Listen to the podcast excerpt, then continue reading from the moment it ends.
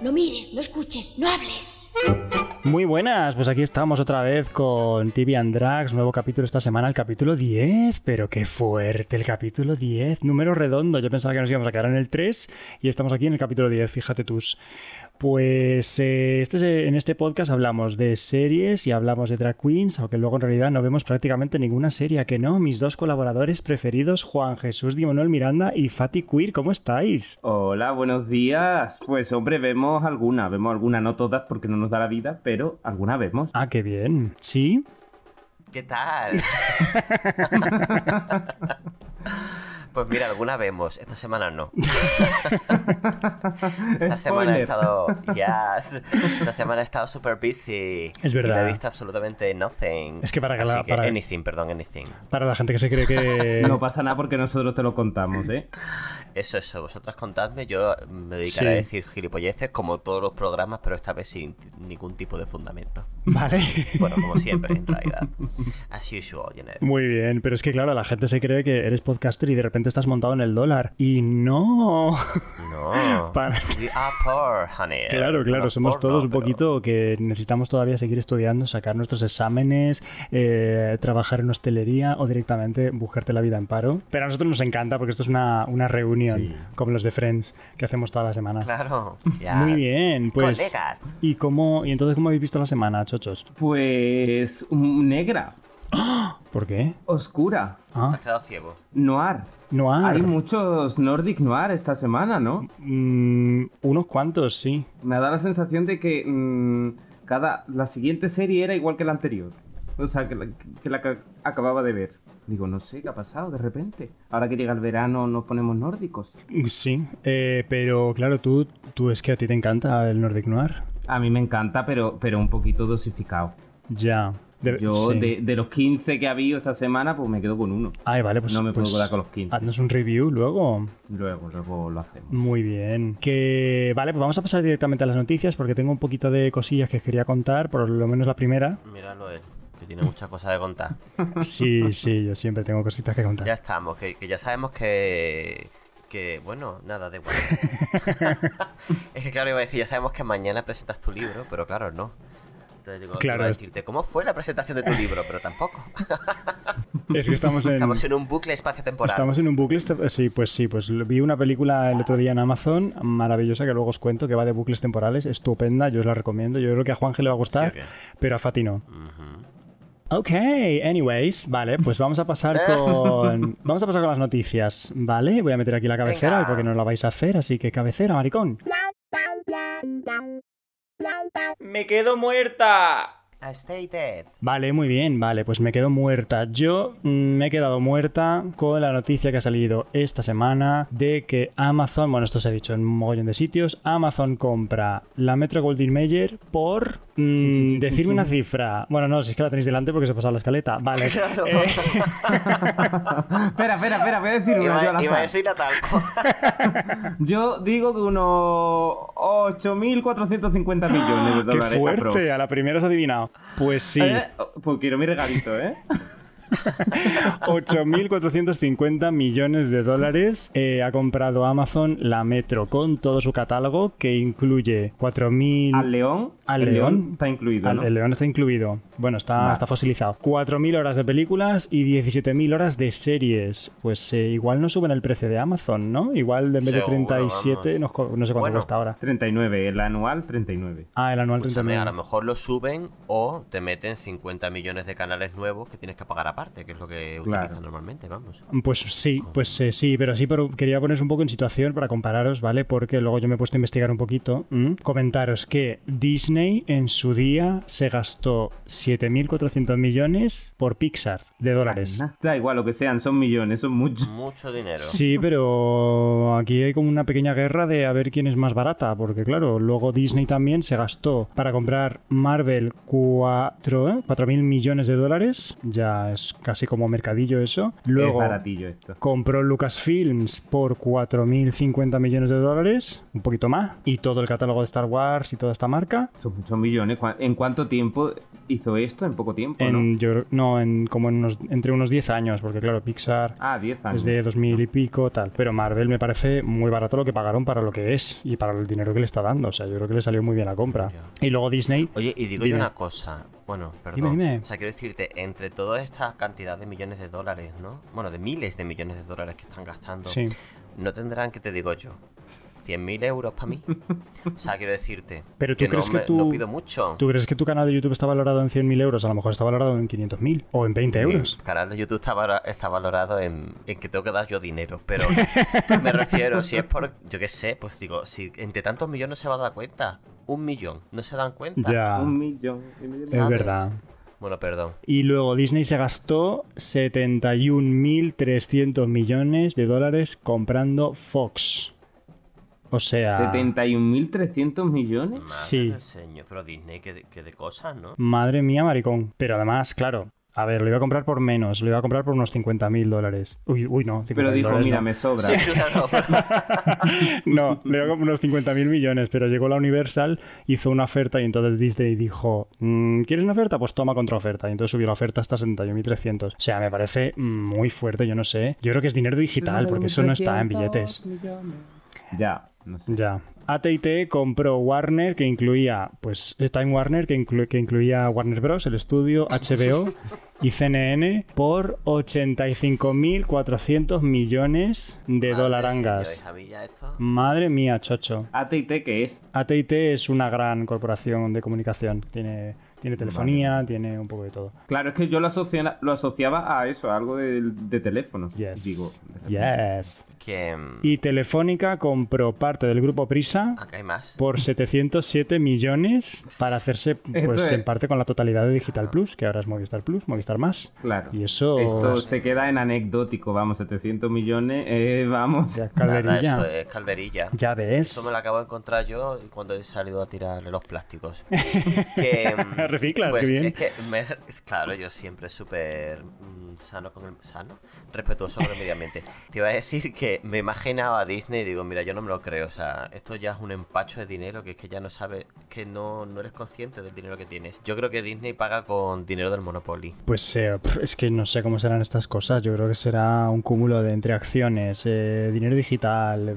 no creo que tengan efectivo para pagar esto. ¿Te imaginas? Bitcoins, ¿no? Ahora, sí. o algo así. Imagínate tú ir al cajero a sacar 71.300 millones, ¿sabes? En plan, tienes que ir No te deja. un año entero al ca- cajero de sacar 60 en 60. ¿Y lo pagarán Pero- a tocateja? ¿Placa? ¿O, No creo, supongo que será o, un... o a plazos? ¿No? Te hacen una facturilla Ah, no. De falso autónomo. Eh, bueno, ¿qué más me contáis? Yo aquí me voy a callar porque estoy empachada de, ¿De escucharte o qué? de millones que no vamos a ver en nuestra vida. Ah, vale, de millones. Ujú. Creía que era de tus caras. Que mm, yo lo que veo es que la de cantidad de dinero que se mueve en esta industria, pero sin embargo luego la mayor parte de la gente que trabaja o que se quiere dedicar a este mundillo eh, vive por los suelos. ¿Quieres hablar de... Estamos hablando de, de mi, vi- de mi vida? Venga. De tu vida, de la mía, de la de, de la de Juanje y de la de muchas personas. Sí, es verdad. Cada día la vida de más gente. Sí, ¿eh? es una es una fucking mierda. Pero es que el arte se lleva Bueno, por no dentro. sé, yo no conozco a nadie que trabaje para Disney. Ni Yo para... sí. Ah, bueno. No. ¿Ah, sí? Le podríamos O sea, digo- preguntar a Gisela. La Amanda Sings trabajaba para Disney. Ay, que la echaron, la pobre. Ah, Amanda. Sings trabajaba de muñequito en, en un parque de Disney, no sé, no sé, no me acuerdo cuál. No, hija, hacía musicales. Y un día. Ah, hacía de. No, hacía de Elsa en, en los parques de Disney. Y entonces un día decidió cantar como canta ella, que canta en plan. Y entonces la echaron. ¿En serio? Sí, sí, sí. Sí, la pillaron. Ella se construía como su personaje. Sí. El de Amanda Sings, vamos. Y cantaba así, ella en plan de.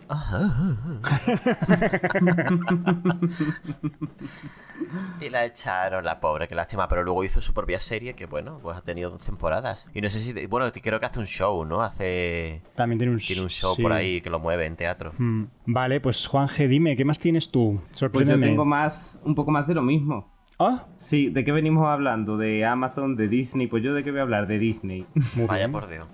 Qué pesado solo de Disney, parece patriarcado. Sí, pero esta vez no, no está comprando. Esta vez lo hace, ha- hablo de Disney para cerrar.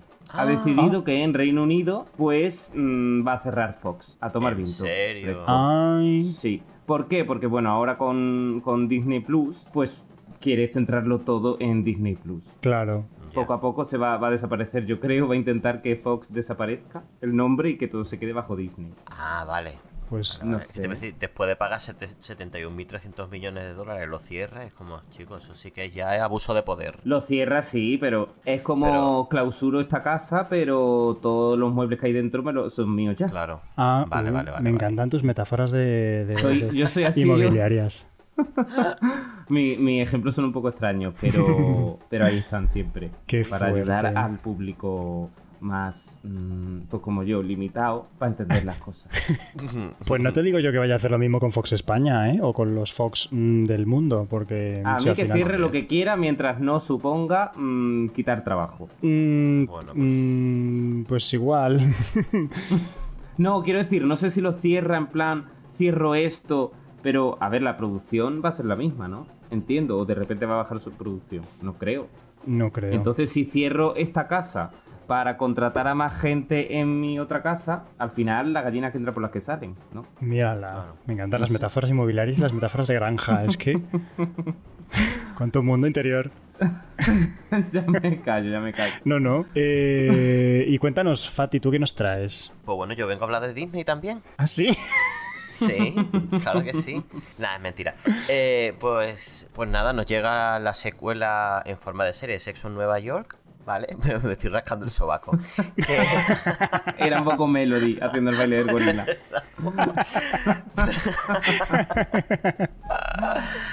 Bueno, pues eso. Secuela que nos llega en forma de serie de Sexo en Nueva York. Se confirman eh, que van a salir tres de las actrices, ¿vale? Y junto a Chris North, que interpretaba a Mr. Big. Y una de las actrices no, no quiere salir. No quiere sí. formar parte de esta nueva secuela. Entonces no sé si se os ocurre quién puede ser. También lo tenéis escrito, pero Sara Jessica Parker, ¿te imaginas? te imaginas. Hombre, yo lo he pensado, digo, igual Sara Jessica, porque como le ofrecido el retorno de las brujas, digo, a lo mejor Claro. dije, prefiero quedarme con el retorno de las brujas. Pues podría ser, ¿eh? Podría ser, pero no. En este caso se trata de Kim Cattrall, Cattrall que, que interpretaba a Samantha, ¿vale? Que era como la más, digamos, no sé, como... ¿Era la pelirroja Samantha? re- No era rubia, ¿no? Samantha No, la era... pelirroja Era... No me acuerdo, creo que era morena. Ah, la morena, No, vale. Samantha es la rubia. Ah, pues la Samantha rubia. era la rubia, ¿No? la... Que, bueno, a ver, No, yo Samantha soy era la, sincero. la que era más liberal, la más feminista, Sí. la que vivía su sexualidad con más libertad. Yo no he visto Sexo en Nueva York, la serie, solo he visto las películas. Yo sí he visto la serie y no me acuerdo... Uy, espérate, he puesto... No me acuerdo del, del estilismo de cada una, pero, pero sí que me acuerdo de que era como, pues eso, era la más, la, la más liberada. Claro, era, era rubia. Era ¿Qué te, rubia. qué te has encontrado en Google? No, que he puesto Samantha sin nada más en Google y me ha aparecido la de Masterchef. Bueno, yo creo que sí. Sexo en Nueva York. Vamos, esta mujer era rubia de toda la vida. Ah, vale, vale. castaño claro, pero vamos. Que era la, ma- la más... Sí, sí, total. La más madura, ¿no? clara.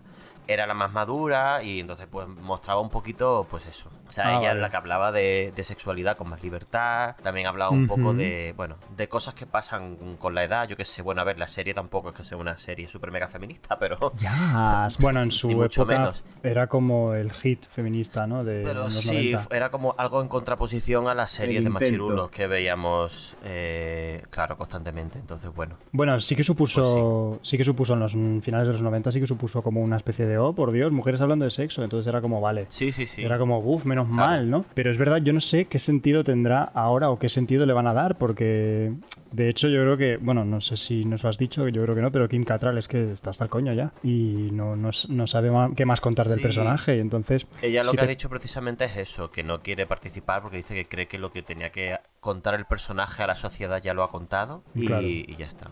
También Entonces, te no digo, sentido tendrá dinero, porque al final todos los, ¿cómo se dicen? Revival Sí. que están haciendo de todo esto al final es por recaudar dinero. Porque es verdad que Sí. interés, con- más allá Sí. de que el, el fandom Ya. quiera ver más historias de estas chicas, interés como tal. Yo creo que hasta ya la segunda película ya era como, pero si no Sí. hay nada más que contar, ¿no? Si es un poco refrito de la serie. Y Sí, claro, yo por eso no sé qué sentido le van a dar ahora a esta supuesta secuela de la serie, porque es como, bueno, ya... Seguro que se puede hablar de mucho. Hoy en día se vive la sexualidad como con mucho más espectro y mucho más amplitud, entonces a lo mejor pues meten esos temas que están ahora muy en boga. Ya. Ya.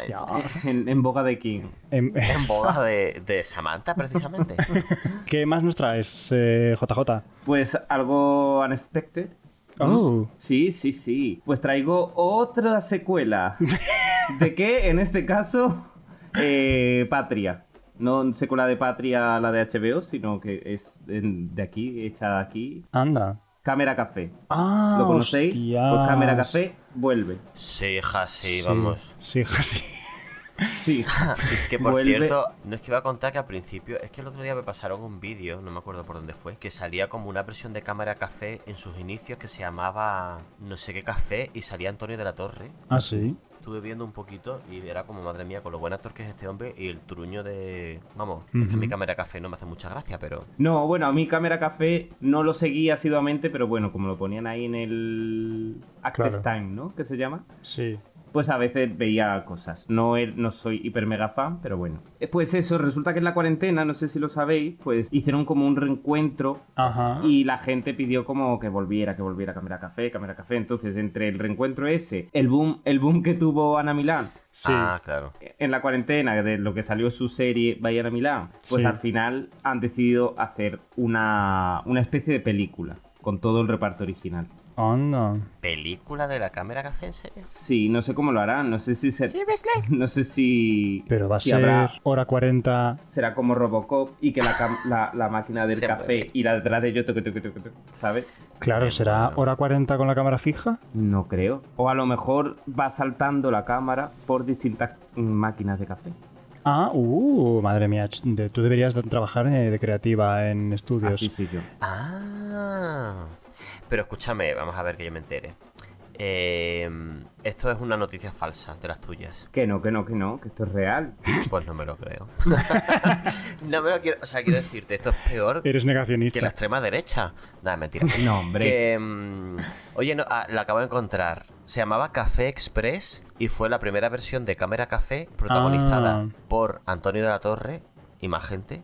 Y no tuvo, o sea, fue un fracaso. Vamos, de hecho yo lo que vi, porque lo enviaron por un grupo, no sé si era en WhatsApp, pero vamos, fue como, madre mía, qué truño, qué truño. Porque por lo menos Cámara Café, aunque no tenga gracia, era como rapidito, pero esto era como un clip enorme. Hombre, es que Antonio de la. Torre yo como en... lo veo, lo asocio a- al drama y no me lo imagino haciendo cámara café. En ese, en ese ¿Verdad? No, a ver, lo hacía Formato. bien, ¿eh? Como actor, lo que pasa que era horrible. Madre mía, pues yo no me acuerdo de nada de eso. No, yo tampoco, yo lo he visto porque lo han mandado. es que fue Express y ya te lo dice el nombre. Claro, fue en 2003, o sea que no habías nacido todavía. Ay, ah, vale, en 2000 2003 yo estaba aprendiéndome las letras. Todavía estabas pensando tu primer libro. Claro, en el que sí. Muy Qué, fuerte, qué ya. fuerte. Pues yo he visto en Twitter, ya la última cosita, he visto en Twitter una oportunidad laboral para vosotras. Oh el. Señor de los Anillos ha abierto el casting Ya sé lo que vas a decir, cabrón. para gente fea. Ah, Sí, Lo sabía. lo he visto en pero Twitter. entonces era para ti. Con esa cara de burriata que tienes. ¿De qué? No sé lo que es una burriata, pero. Pues sí, me parece muy fuerte que quieran gente fea para ahorrarse el maquillaje. Es que es como, vamos a ver, pero esto, Ah. ¿esto qué es? ¿Humor de Juan y medio de los años 90? Oye, me parece óptimo para mí. No, Ya, pero tío. oye, si a mí me van a pagar por trabajar de lo mío y encima ellos ahorran el maquillaje, que me llamen. Estoy disponible. Hombre, por supuesto. Qué fuerte. Yo pero muy pro diversidad en realidad. Claro, también tenemos derecho, la gente de belleza distraída. Oye, escúchame, que yo fui figurante en una serie que, Sí, en la, en la que de... buscaban la Catedral del Mar. sí. Esa. Que buscaban, claro, buscaban gente, que me acuerdo perfectamente, tenían como, en plan de, no me acuerdo, caballeros, eh, no sé cuántos, y luego tenían como, es que era una categoría en plan desechos humanos. Y yo me acuerdo que estaba, yo qué sé, eran todos sex junkies y, No. y yo. No me lo puedo No, creer. mentira, no era tan así. Pero quiero decirte, éramos como todos los, pues eso, todas las personas que no contratarías para salir en la tele, pues ahí estábamos. Y yo, ah, ok. Madre Y encima mía. me, me cortaron todo el pelo, me destrozaron el, mi gran peinado que tenía. Por eso ahora utilizo peluca. Ay, pero también hiciste... También hiciste de machirulo en un anuncio de fútbol. Bueno, de machirulo, sí.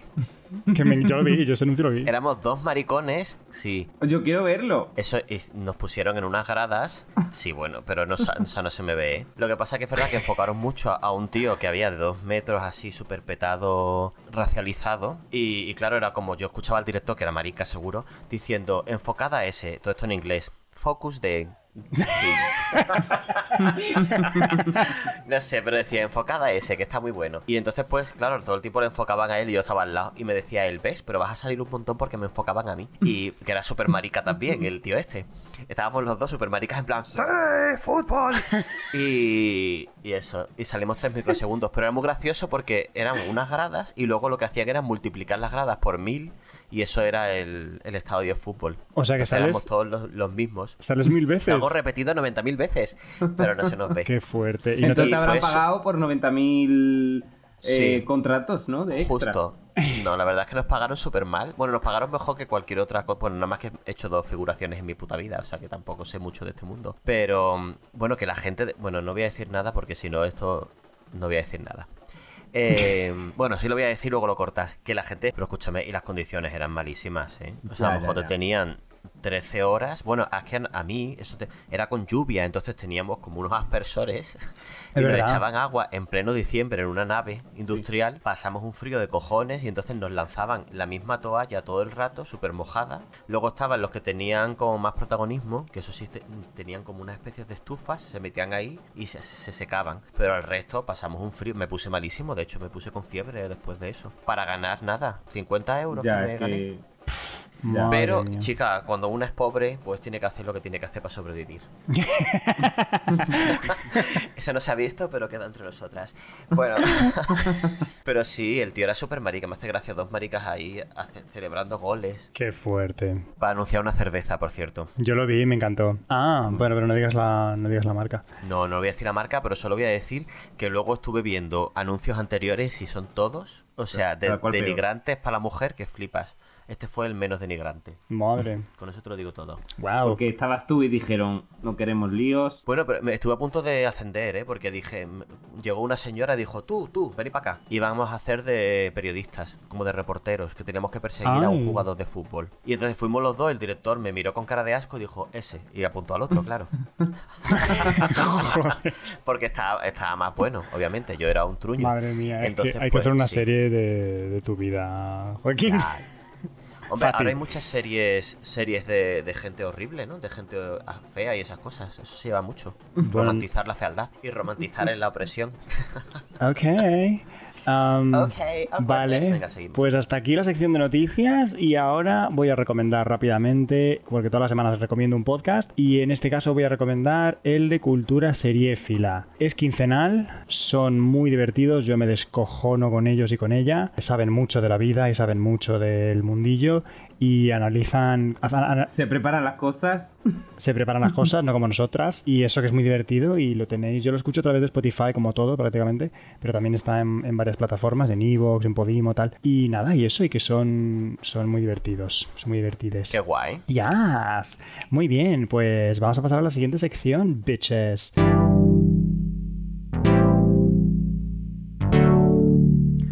Estamos de estrenos. Ponte guapa. Ok, vale, pues eh, est- estrenis. Qué, bien, ¿qué os pasa? ¿Qué, qué os pasa? Mm, que me, No, me he no, que- Nada, Ah. Que yo, yo estoy emocionadísimo con este, con este, con esta sección. Pero como no he visto nada, me voy a, me voy a sorprender con todo. Muy bien. Maravilloso. Pues entonces te lo contamos todo a ti. Claro. o sea, Vale. me podéis testea- testear como público. A ver. Pues mira, el lunes 24 de mayo se estrenó en Movistar. Boring. El lunes 24 de mayo se estrenó en Movistar la tercera temporada de Black Monday. Es Ajá. una comedia súper incorrecta sobre ambientado en el mundo de Wall Street en los años 80. Es súper divertida, es desternillante y la tenéis en Movistar. Pues bueno, están las otras dos completas, pues ahora con esta nueva temporada. Y es muy divertida, ¿eh? Yo la he, la he ido siguiendo y es que te, te despollas, viva. Sí, tal cual. Hay que saber un poquito de, de bolsa y alguno- Dios, algún capítulo que te pierdes y dices, madre mía, mm, what is happening? Pero, pero mola mucho. Y en Movistar también se estrenó la primera temporada de Buscarse la vida en Brooklyn. También una serie cortita de 20, 25, 30 minutos. y pues, eh, pues es que va, es la- la- el, el sobrevivir de dos pringaos que viven en Brooklyn, en Nueva York, que son dos pedazos de losers que te cagas y cómo van un poco, que encima son ellos los creadores de la serie y está basado en su propia vida. Eh, un, sí, sí, sí. Es un poco. A mí me recuerda un poco a Malviviendo de repente, ¿no? ¿Verdad? Pero claro, pero con todo el glamour Sí. de, de vivir en Nueva York, ¿no? Claro, claro. sí, pero bueno, el hecho de que sean, de que sean creadores, actores, amigos, yo creo que eso se al final genera un buen rollo que yo creo que se transmite. claro, No. como nosotros. Sí, bueno. Sí. no, bueno, tienen eh, hay un- constantemente hay muchos gags y hay un poquito de crítica social también, que bueno. ¿Verdad? pues no sí. está mal. Es total. That's important. Pues eh, también está esas dos, Black Monday temporada 3 y Buscarse la vida en Brooklyn, están las dos en Movistar y luego aparte en HBO vuelve en terapia con su temporada 3, no, ups, sí, creo que era la 4, la... Upsi. con la temporada 4, con cambio de protagonista. Eh, ¿Sabéis algo de esta serie? ¿Os suena? ¿La conocéis? En terapia yo he visto hace muchos tiempos, vi un Claro. capítulo solo. ¿Verdad? Sí, a mí Pero- me pareció un poquito intensa, pero bueno, son, son capis cortos, ¿eh? Y además es... Sí, sí, sí. Bueno, es que es, eh, es una ficción sobre diaria, o sea, quiero decir, tienen capítulos diarios. Y entonces, pues bueno, si te gusta el paciente de los lunes, te ves la trama de los lunes. Si te gusta el paciente del viernes, te ves la trama de los viernes. Y así, ¿sabes? Y entonces, bueno, pues es un formato Wow. curioso y además es un formato israelí. Pero bueno, es que en la temporada 4 eh, ahora lo protagoniza, bueno, la, la terapeuta es Uzo Aduba, que pues se hizo mega famosa por Orange is the New Black. A ver, espérate que la busque. Sí, sí, vas a saber quién es. Que esta va a salir también en la antología esta nueva de Amazon. Yes, en solos, ¿no? ¡Ah, coño! Yo recuerdo toda, toda mi vida, recordaré la escena en la que se mea en el suelo delante de la protagonista. O sea, que es que me llega. Aquí fue un poco sinestésico. Me llegaba el olor Ay, y además el- la temperatura, te lo juro, ¿eh? Ay pero cosa bueno. Que me marcó. Yo dije, madre del señor hermoso. Pero cariño, es que tú eres astral, estás en todas partes y en todos lados. Sí, sí. eres- Eso no es sinestesia, eso es más. Pero maravillosa esta actriz, ¿eh? Sí, sí, sí, sí. Bueno, no sé, a mí por lo menos me encantó en, en Orange is the New Black. Bueno, en, en esa escena, ¿no? Que yo creo que se llevó el Emmy por eso. Ah, y en Mrs. América también sale. Sí, sí, sí ha hecho. Sí, es que no ha parado esa tía, de repente. Se hizo pis en, en la serie y no ha parado. Yo creo que su repre dijo: Ya está, has hecho lo que no ha hecho nadie, así que ahora te vamos a dar todos los papeles. Qué bien, pues en terapia, temporada 4 en HBO España. Pasamos al martes. Ni te cases ni te embarques. Yo creo que el martes, es que este es el, el martes de, de Juan G, porque los martes son eh, el día de los, de los suspenses policíacos investigadores, que Sí. siempre muere alguien y hay que investigar. Pues en Filming Ajá. se estrenaba Leticia o El fin de los hombres. eh, sobre un caso real del asesinato de una chica que volvía a casa y pues desapareció. Y entonces pues, un- es un caso que, que sacudió Francia entera y además es más o menos reciente. Sí, de 2000. De, de 2011 fue. Yes. A mí los casos reales. O sea, si ya me gusta aquí una investigación de asesinato, encima un caso real. ¿Qué te gusta a ti? Y, algo así tan cercano, o sea, Francia, aquí al ladito, cercano en espacio y tiempo, a mí me, me- Es que estas cosas me ponen los pelos de punta. Yo hubiera sido policía, fíjate. Ay, En, en mi otra vida, en mi otra vida ¿Sí? seré policía, sí, porque me, me- me gusta mm, encerrar a, a- a los malos. llevar una porra. Eso también, pero... Uh. Sí, sí, sí, y estas cosas de... Ha sido malo. Sí. Pero, pero, pero si yo sé que te presentaste a las pruebas de policía, ¿no? Yo sí, sí, pero no di...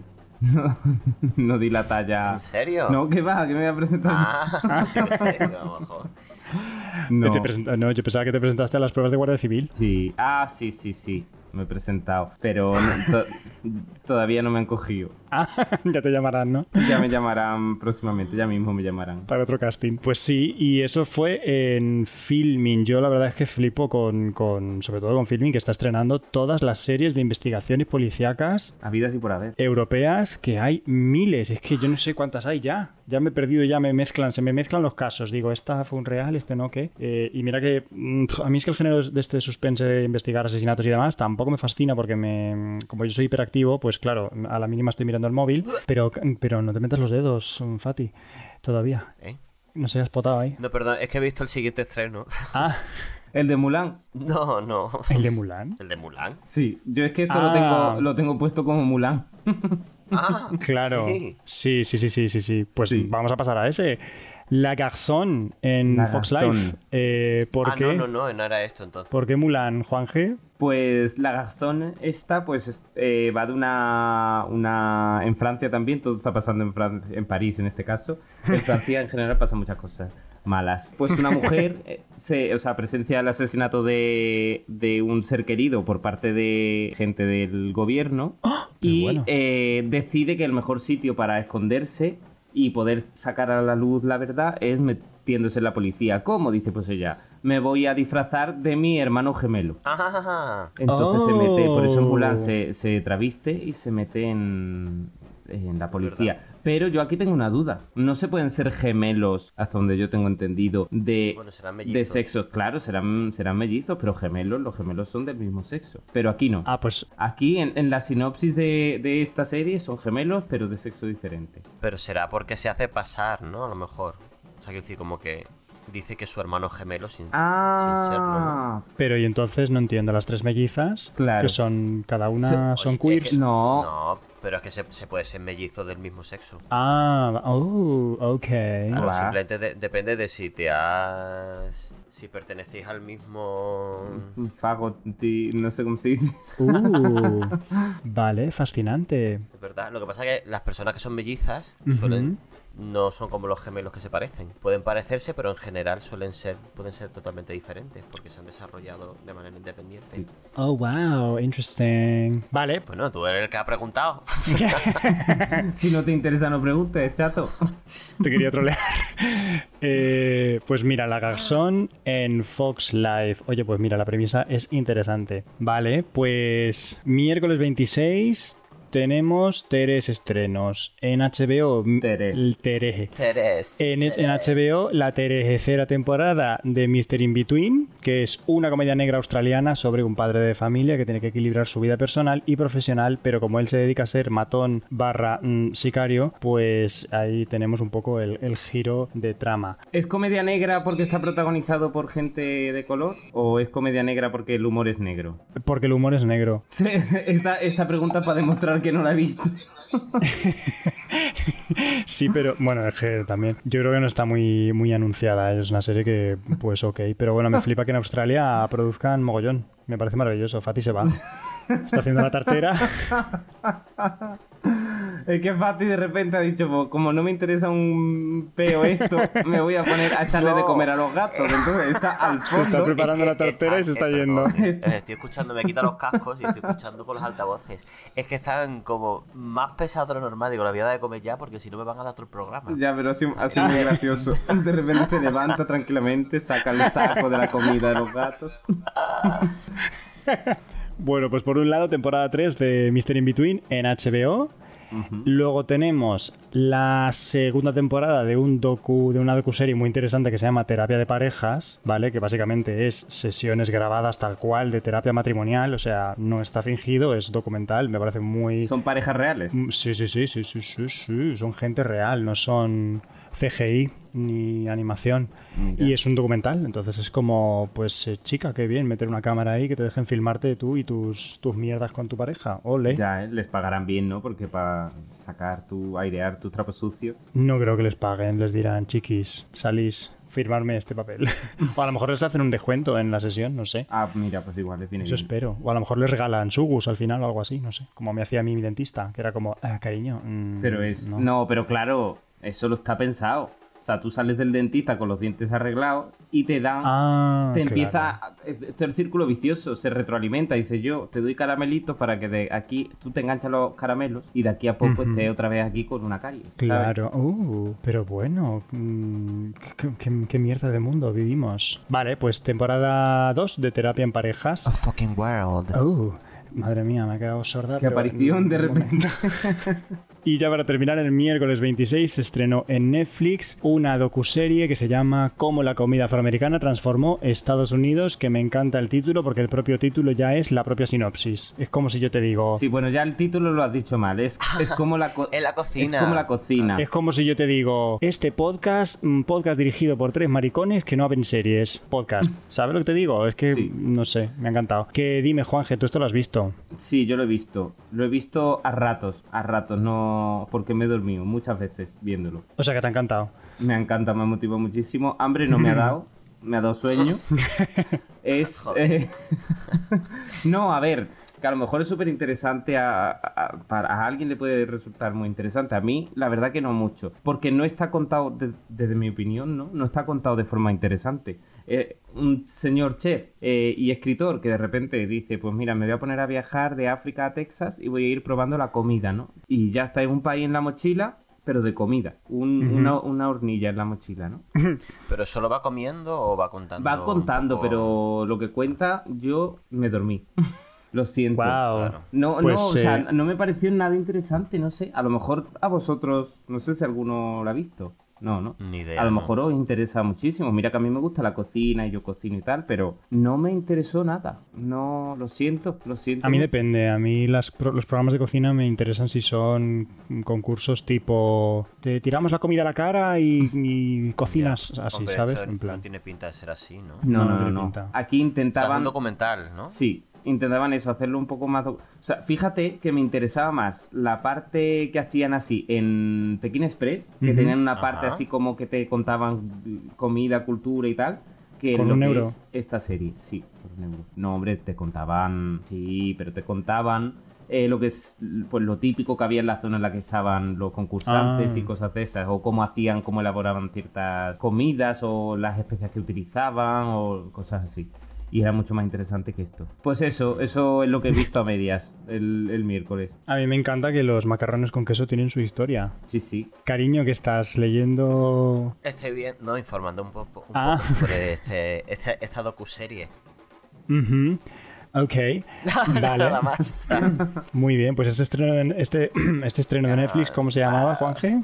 Esto es como la cocina afroamericana eh, transformó Estados Unidos. Oh, wow. Vale, pues jueves 27 tenemos la temporada 2 de una serie noruega que se llama Ragnarok. ya, ya es. Eh, bueno, la enésima serie protagonizada por adolescentes de 30 años con poderes, así como muy fantástica ella. Y eh, yo lo que he buscado esta serie, porque no, yo no me enganché a la primera temporada, porque bueno, eh, bueno, deja un poquito que desear, pero en fin, vamos a dejarla pasar. Me encanta que mires donde mires la sinopsis de la serie, en plan, me quiero enterar de qué va esta serie. Mires donde mires la sinopsis, es una sinopsis súper mega general, en plan, en un pueblo de Noruega hay una tormenta y la tienen que impedir. Y Sí. es como, oh, wow. O sea, súper genérica, ¿sabes? Rollo, mm, vale. Que podría ser mm, Twister Claro. de repente o... Sí. ¿Te imaginas?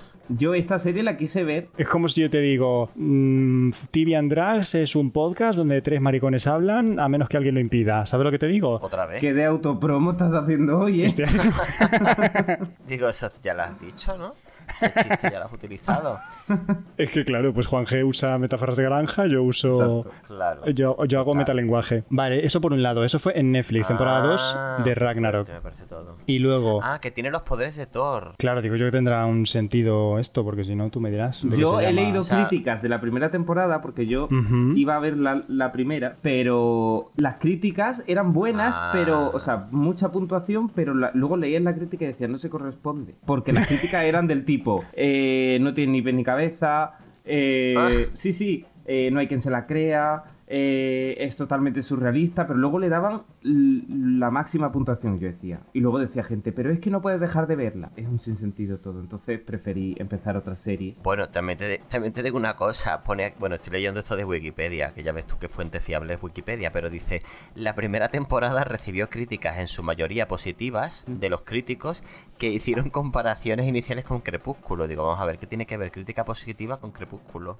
Si eso es la mayor mierda que ha parido la industria, ¿sabes? es incoherente todo lo que se dice de esta serie. Entonces me genera curiosidad porque digo, coño, mm, algo tendrá, ¿no?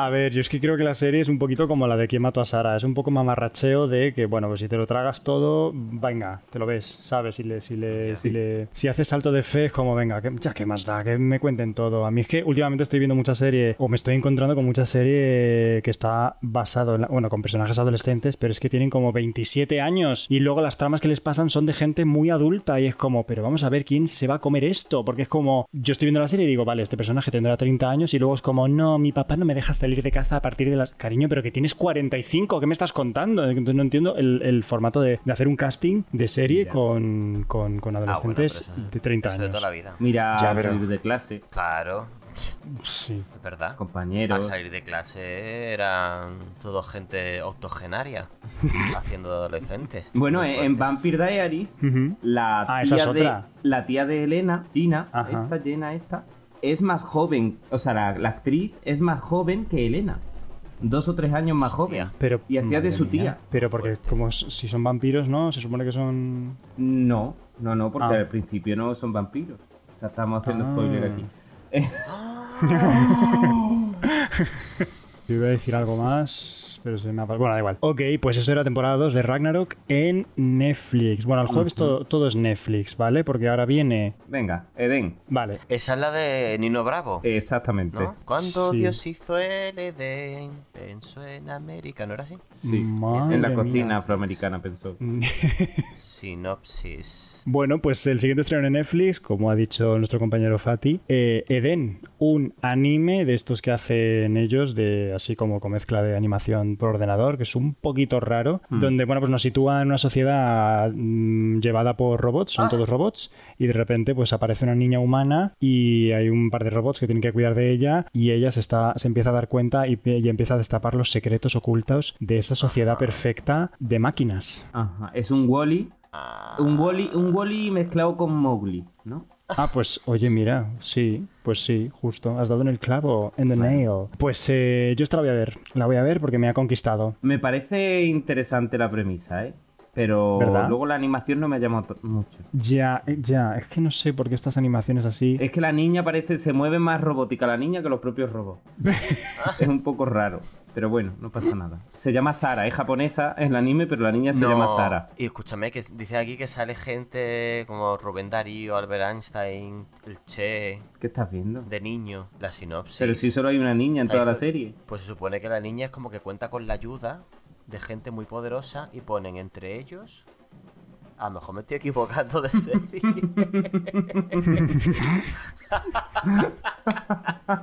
pues va a ser que sí, porque es del 2011.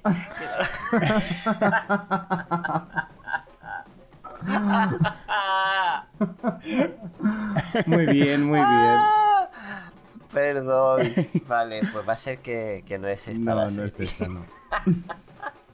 Ay, me encanta. Está como lo de Mónica Naranjo. A ver, espérate. Dice, de- bueno, da igual, ¿para qué voy a seguir leyendo si ya lo habéis dicho todo? Venga. Muy bien. Pues nada. Ok, next. Pues esto era Eden en Netflix y ahora ya, para Ay, que venga favor, Juanje a hablar no. de su libro, el siguiente estreno de Netflix es del jueves 27, Black Ah, vale. Space. Cuéntanos. Tampoco, tampoco voy a hablar mucho. Eso lo he visto el primer capítulo, pero voy a seguir viéndola. Bueno, pues es o sea, en Israel, está inspirada en Israel. De repente, en una ceremonia, en un mm, hospital, iba a decir, en un instituto, aparecen tres, cuatro personas enmascaradas con máscaras de unicornio y se lían a tiros con los niños Hola. a tomar por culo. Wow. Entonces, pues va de eso. O sea, la serie va de a ver quiénes son esas personas. Porque, claro, de repente llega la policía, llega la ambulancia, llega, acordonan toda la zona y tal. Pero no sale del edificio ninguna persona extraña. Quiero decir, todos los que salen del edificio se ven en las cámaras son alumnos y profesores. No hay alguien de fuera. Encuentran a tres personas que supuestamente son tres trabajadores. Estoy haciendo spoilers de todo el primer capítulo de repente. No pasa nada. Tres trabajadores, pero son palestinos. Entonces, por ser palestinos, automáticamente se convierten en sospechosos. Y Ah. entonces, el- esa es la incógnita que plantea el primer capítulo. ¿Son los palestinos que supuestamente se están haciendo pasar por trabajadores los asesinos? Porque ha habido muertes, ha habido víctimas, niños. ¿O ha sido, han sido alumnos los que han matado a, la- a sus compañeros? Y me parece muy interesante esta... Pues sí, sí, sí, sí. Así que la voy a seguir viendo. Pues esa me la voy a apuntar. Y Además, está, me parece que está muy bien rodada, ¿eh? Ah, genial. Sí, es que en Israel, la producción israelí, la verdad es que hacen cositas muy interesantes. Yo es lo primero israelí que veo y mm, guay. En terapia, de hecho, es un remake de un formato israelí. Sí. Así que mira, por ejemplo. Que muy bien, pues Black Space en Netflix. Yo esta sí me lo voy a apuntar, nena. Y pasamos al viernes 28. La que seguro que nos vais a apuntar es la siguiente. Pues eso es, viernes 28. eh, Netflix nos trajo la segunda parte de la quinta temporada de Lucifer, que es una Ajá. serie que mm, de repente Ha resucitado varias veces. Re- así, ha, resuci- ha resucitado, lo ha petado, la hemos empezado a ver en Netflix. mm, Bueno, bueno, bueno. ¿Que- ¿Me queréis contar algo? No.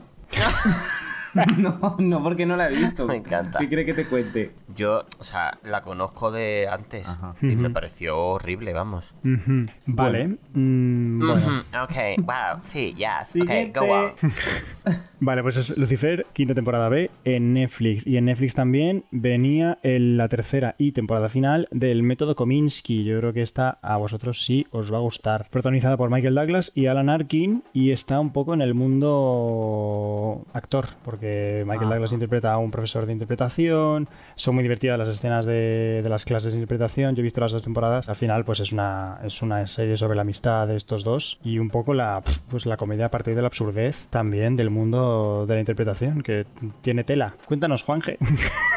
Bueno, de esto también se ve un poco en, en Barry. Eso te iba a decir, sí. Sí, pero Barry yo creo que incluso lo aborda más aún, ¿no? Porque bueno, de Da hecho... vergüenza ajena, pero luego lo piensa y dice, sí, da vergüenza ajena, pero eso lo has hecho tú, querido.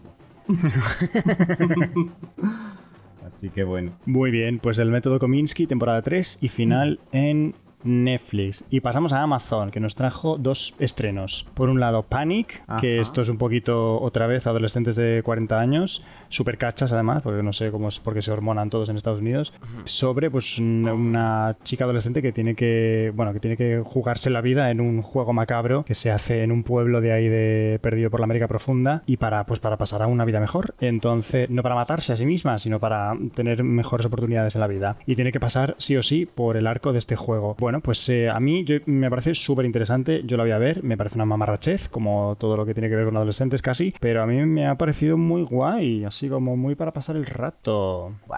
Panic en Amazon Prime. Yes. Y por otro lado, también Amazon nos traía Parot, que es una que ellos colaboran con la, con la producción de la serie, pero es una producción de televisión española, eh, una serie española sobre, pues, un- la protagonista es Adriana Ugarte, que ella interpreta a una investigadora de policía y eh, la trama gira en torno a la, mm, pues, liberación de un grupo de presos que debido a una cosa judicial, la derogación de la doctrina Parot, pues su condena de repente eh, ha sido reducida y entonces pues les toca estar en libertad. Y entonces, ¿qué pasa? Pues que han liberado a violadores, pederastas, terroristas y pues hay alguien que se está dedicando a matar a esta gente. De la misma forma que, mm, que mataron a sus víctimas. Eso a mí, que me gusta a mí Yes. esas cosas, esa justicia poética. Oh, Uy, pues te va a encantar entonces. Sí, sí, la tengo apuntada para verla, ¿eh? Además, el elenco me, me gusta... Bueno, sale Adriano Gate, como has dicho, pero sale también Blanca Portillo. Blanca Portillo haciendo de abuela. Blanca, Sí, maravillosa. sí, Iván Masagué. Vuelve un gavilán, Sí, Michael Brown este, ya decía, yo digo, ¿de dónde me suena a mí este chico? de Franco, el de los gavilanes, el del bigote. Y Patricia Vico también, que a esta la conocí yo en... Fue uno de los dos personajes eh, lésbicos que había en Hospital Central, que era la psicóloga en. Hospital Central. Uy, qué moderno Hospital Central. Sí, sí, sí. Y bueno, la verdad que me interesa bastante. Sí, la verdad es que tiene una premisa muy, muy guay. Ah, pero tú, la- tú has visto ya el primer capítulo. Yo he visto el primer capítulo, lo vi anoche. Es un poquillo fuertecillo, sí, pero bueno, es muy interesante esta cosa de el dilema que te plantea, ¿no? Porque claro, es la comisaría de policía esta que se dedican, que tienen que hacer, tienes que, bueno, el, el dilema te lo plantea a ti. Tienes que, ¿qué harías tú? ¿Defender a estos criminales? O dejar que la justicia, Claro. alguien se tome la justicia por su mano, ¿sabes? Entonces es un poco como, uh, yes, questions. Yo no sé lo que haría. Una de cal de arena. que han salido 20, pues a 10 les doy Oy. mm, de su medicina y a otros 10 digo, bueno, pues ya está. Oy, oy, oy, oy. 50-50. Muy bien. ¿Qué más os cuento? Pues mira, luego teníamos la temporada 2 de Motherland en Cosmo, que es una comedia sobre el mundo de las madres post mm, después del colegio. Es una comedia muy divertida de Sharon Horgan. Yo a esta mujer la adoro desde Catastrophe, la sigo, hace, hace un montón de cosas ahí en, en UK porque ella es británica. Y esta serie mola un montón y la voy a seguir viendo la temporada 2 de Motherland.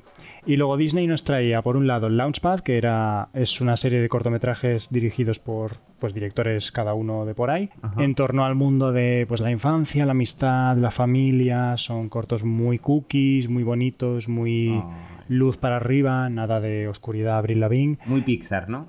Muy, muy, sí, es muy Disney. Sí, sí, sí, sí. Y además como muy internacional todo.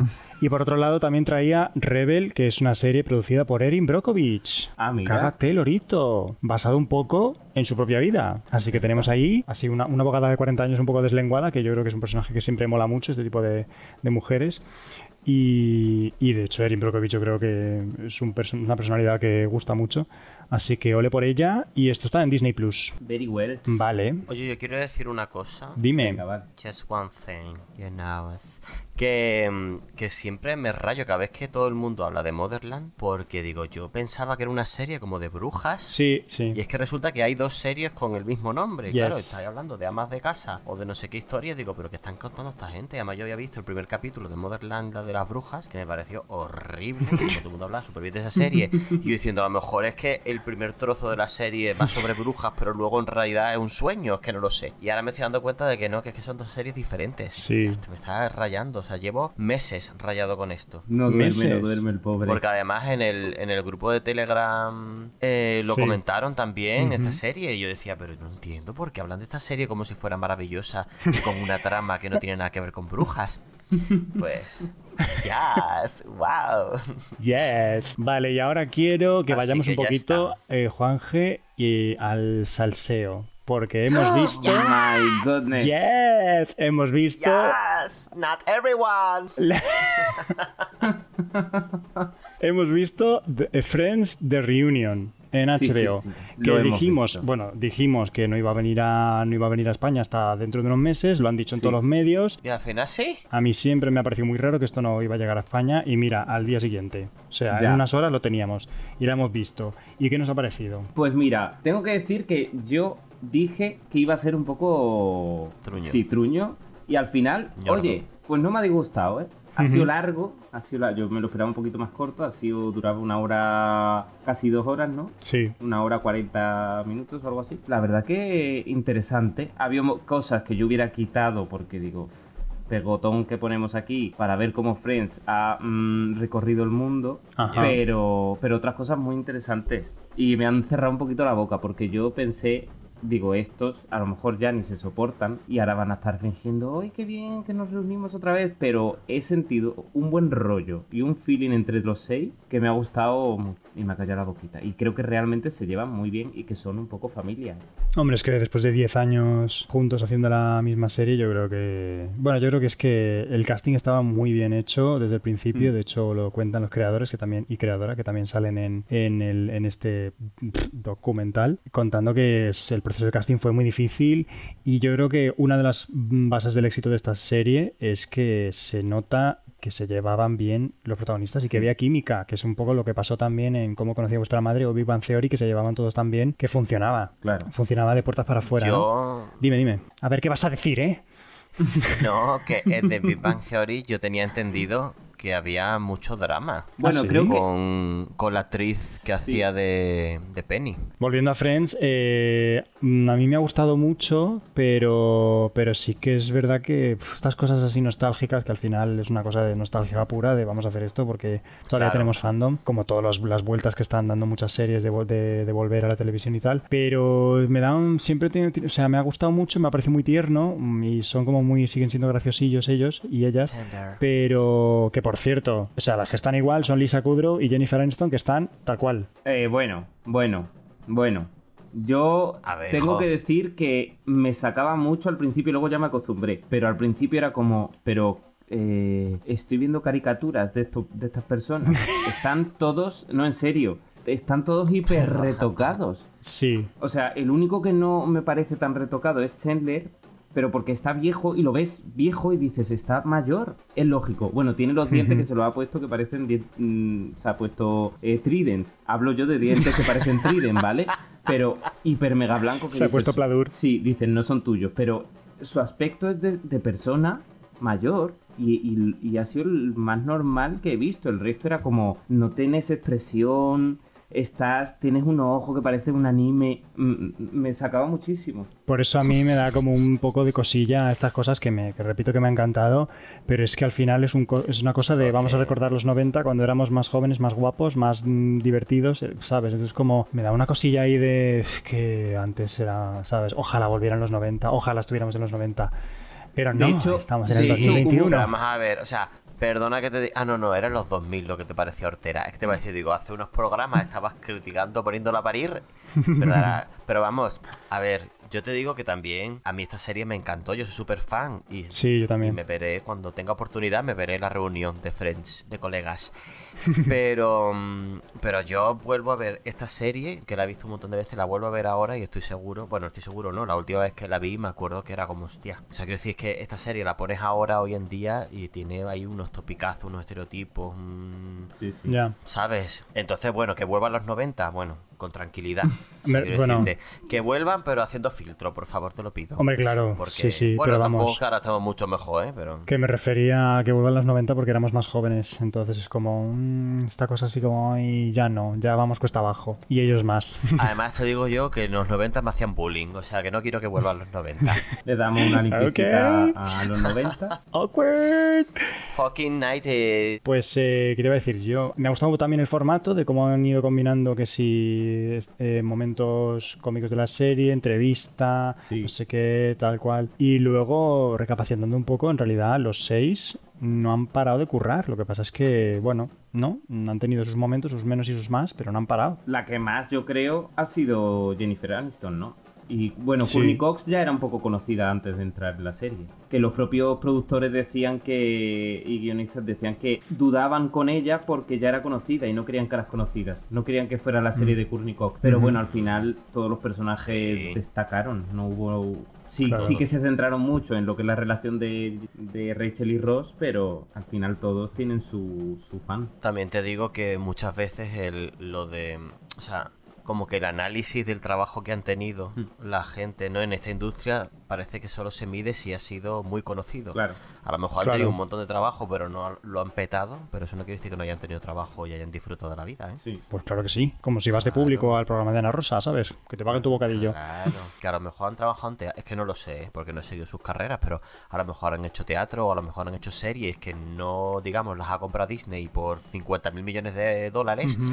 Pero sí que han tenido su trabajo, seguidores. Pues mira, Matthew. Matthew Perry, eh, después de Friends, hizo como tres o cuatro series, pero no pasaban de la primera temporada. Pero luego le vemos en The Good Wife y es como, oye, Yes. qué bien, chaval. Y luego Lisa Kudrow, una tía que no para de, de currar también. Y este y David Schwimmer, Ross, que está, se, ha- se ha metido a tope con papeles dramáticos y es como, joder, pues es que sí, sí, sí, sí. La verdad es que molan mucho ellos, molaban y molan todavía. A mí, yo voy a confesar, no solamente mentalmente, sino físicamente, ¿no? Nos en- envejecemos, bueno, nos pudrimos por dentro y esas cosas, ¿no? Como dicen.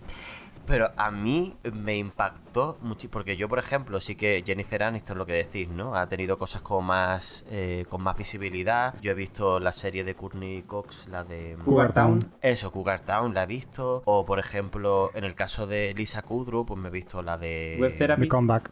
O con Web Therapy la- y de Comeback, eso es. O sea, como que las he seguido más, ¿vale? El, de- el swimmer este, el nadador, también, también he visto cosas de él, pero a Matthew Perry y a, bueno, y a Joey, que no me acuerdo cómo se llama, Matt LeBlanc. Eso, Matt LeBlanc, no los había visto.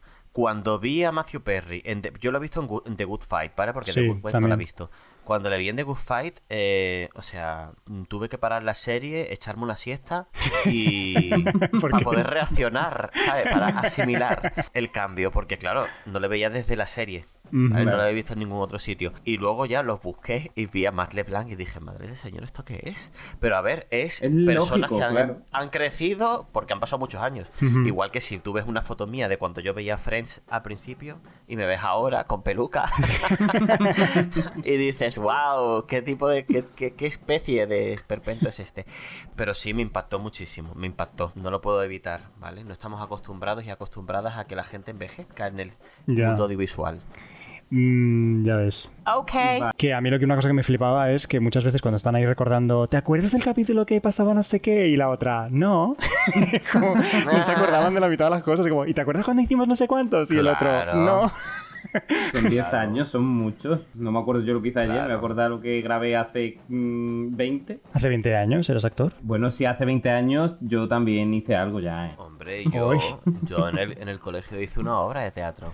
De, de los Quinteros, los hermanos Quinteros. Eh, Ok. Vale, Caris, pues muy bien. Pues yo creo que vamos a cortar aquí por hoy. Y nos vamos a despedir hasta la semana que viene, ¿vale? Ok. Hoy, pero bueno. Así que nada, pues deciros que TV and Drags también está en Evox, está en Spotify. Tenemos Twitter, arroba DragsTV. Y nada, pues que, que os queremos un montón, nos queremos nosotros tres un montón. Y que hasta la semana que viene, nenes. I'll be there Yes, bye. Bye. Nos despedimos, adiós, ¿no? Sí, sí. Yo digo, a ver si me siguen el rollo y cantamos todos, pero veo que no. Pues nada. Bye. Adiós. Bye.